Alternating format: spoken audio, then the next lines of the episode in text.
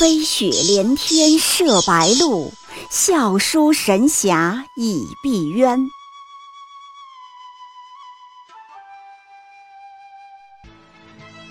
如果说古龙的小说像冰水，越喝越觉得心寒，写透了人情凉薄，那么金庸的小说就像烈酒，起初苦涩艰深，入口醇厚，回味无穷。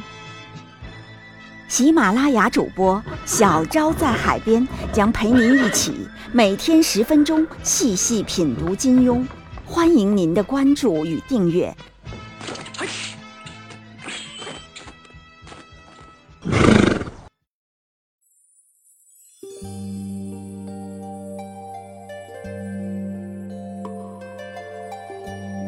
第四十七集，张无忌，我对这个女孩的好，从来没有人喷。今天我们一起来聊聊张无忌。张无忌在金庸的书里呀，有点像个加强版的中央空调。他的暖男属性跟金庸其他男主角比起来，还都不太一样。比如韦小宝对姑娘好。那就是想让人家给他生娃。段正淳对姑娘好，则像是播种机，管种不管收，我污染我快乐。杨过对姑娘好呢，是为了证明老子是天下第一帅，武功是天下第一好，智商也是天下第一高。最后他留下一个邪魅的笑容，把人家叫妹妹。后来对郭芙，他甚至还有种心理报复的快感，像一句歌词里唱的：“冷漠的人，谢谢你们曾经看清我，让我不低头，更精彩的活。”而张无忌却跟他们都不一样，他的温暖不大求回报，像是洒水机，哪里有灰尘哪里就有我，我没污染也要治理。当然，也有很多人喷张无忌，说他对姑娘们好的没原则，太博爱了。但是却有这么一次，张无忌对一个姑娘全心全意的好，从头到尾无关爱情，却毫无黑点，不仅没人喷，还让无数人都为之感动。那个幸运的姑娘是谁呢？她叫做杨不悔。杨不悔和张无忌的缘分始于他的母亲纪晓芙。多年前的武当山上，在全江湖的人都给张无忌白眼的时候，只有纪晓芙走上前，给了张无忌一个吊坠的安慰。所以再次见面时，他脱口一句：“纪姑姑。”他知恩图报，用全部的力气给纪晓芙疗伤，也在此时认识了纪晓芙的女儿杨不悔。初见小女孩的时候，张无忌一句话就让我们心惊肉跳，以为小司机要秀功力撩妹了。张无忌是这样说的。张无忌笑道：“好啊，小妹妹，你的名字倒跟我有些相像，我叫无忌，你叫不悔。”杨不悔的回报也很单纯。抱住张无忌，在他脸上亲了一下。这一吻的暖心，不亚于当年在汉水河畔小周芷若给张无忌饭里加上的那勺肉汤，让人不自禁想起那一句诗：“郎骑竹马来，弄床绕青梅，同居长干里，两小无嫌猜。”当年看书看到这里时，都以为会见证一场青梅竹马的爱情，可事实却是，它与爱情无关。在女山湖畔的蝴蝶谷里，张无忌和杨不悔一起居住。张无忌一边扮演小大夫，苦修医术，给人治伤；另一边还要扮演一个合格玩伴。带着小不悔在蝴蝶谷追逐蝴蝶，编织花冠。那两小无嫌猜的画面，美好的让人不忍去打破谷中的静谧。可终于有一天，敌人来了，美好在瞬间毁灭。纪晓芙死于灭绝师太掌下。临终之前，他托付张无忌，把杨不悔带往昆仑山寻找父亲。震惊之中的张无忌，当时有一万种理由可以拒绝这个要求。第一，当然是昆仑山实在太远了，地图上一拉就知，蝴蝶谷在安徽，而杨逍住的坐忘峰，少说也在青海一带。今天的网友不是都说了吗？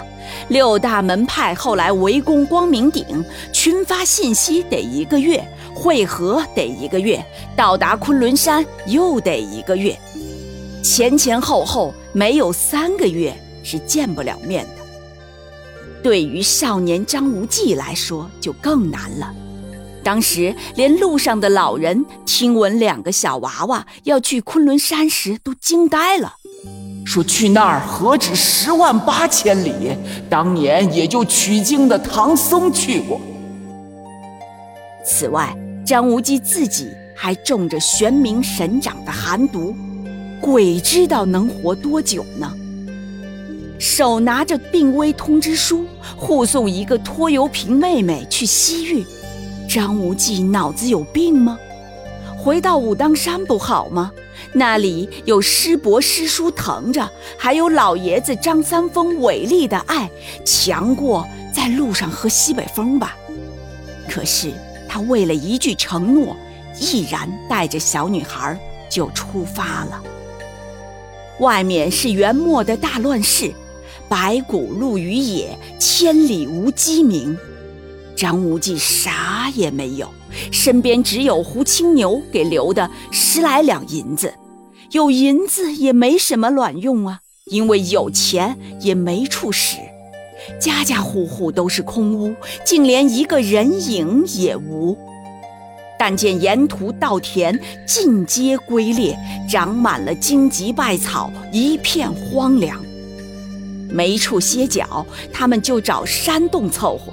银子买不到吃食，张无忌就去到处采果子、扒树叶，就这样一路向西。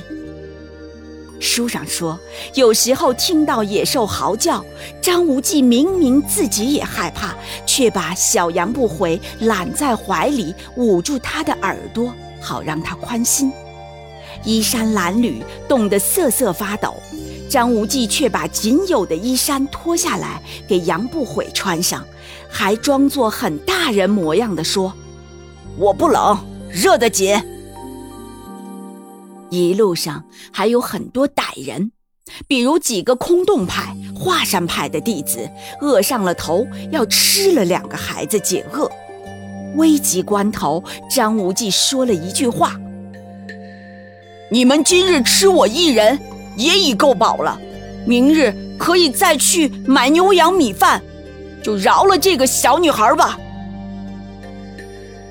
其实他也是一个孩子。可是，在另一个他要保护的孩子面前，他放弃了自己当孩子的权利，他必须强行当起一个伟岸的。甚至连这几个要吃人的人渣听到这话，都被打动了一秒钟。在这一秒钟里，他们震惊了，自惭形秽。不只是客观条件极端恶劣，连张无忌都说。最苦恼的还是杨不悔情绪不稳定，时不时就哭闹着要妈妈。人一旦在极端条件下，心态就容易崩溃，更何况是个没妈的小女孩呢？张无忌自己也没有父母，也需要安慰，但他却强打起精神去安慰年纪更小的杨不悔。他给他编故事。说妈妈飞到天上去了，我们就是要去找她的呀。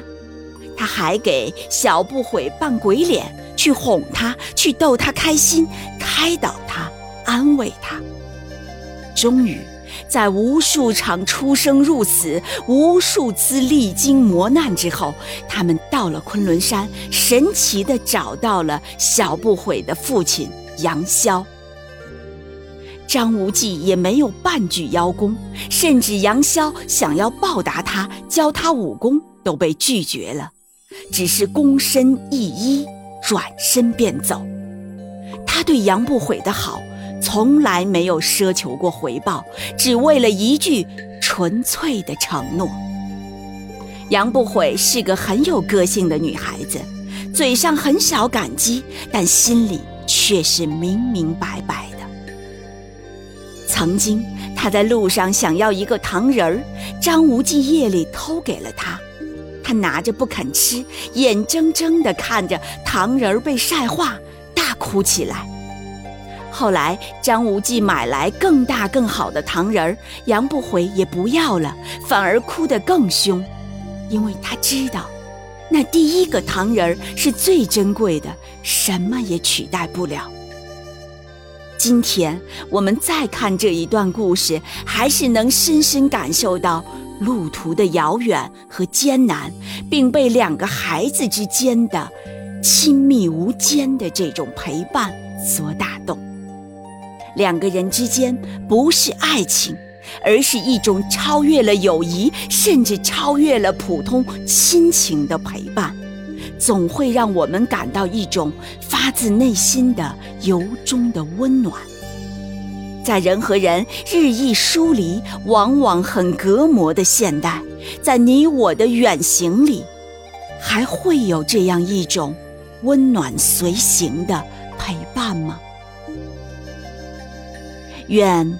今天听到这个故事，和小昭一起分享金庸书里的你们，都会像张无忌对杨不悔的陪伴一样忠实靠谱，并且一身本领、一身胆量、一身勇猛，成为你千里远行的好帮手。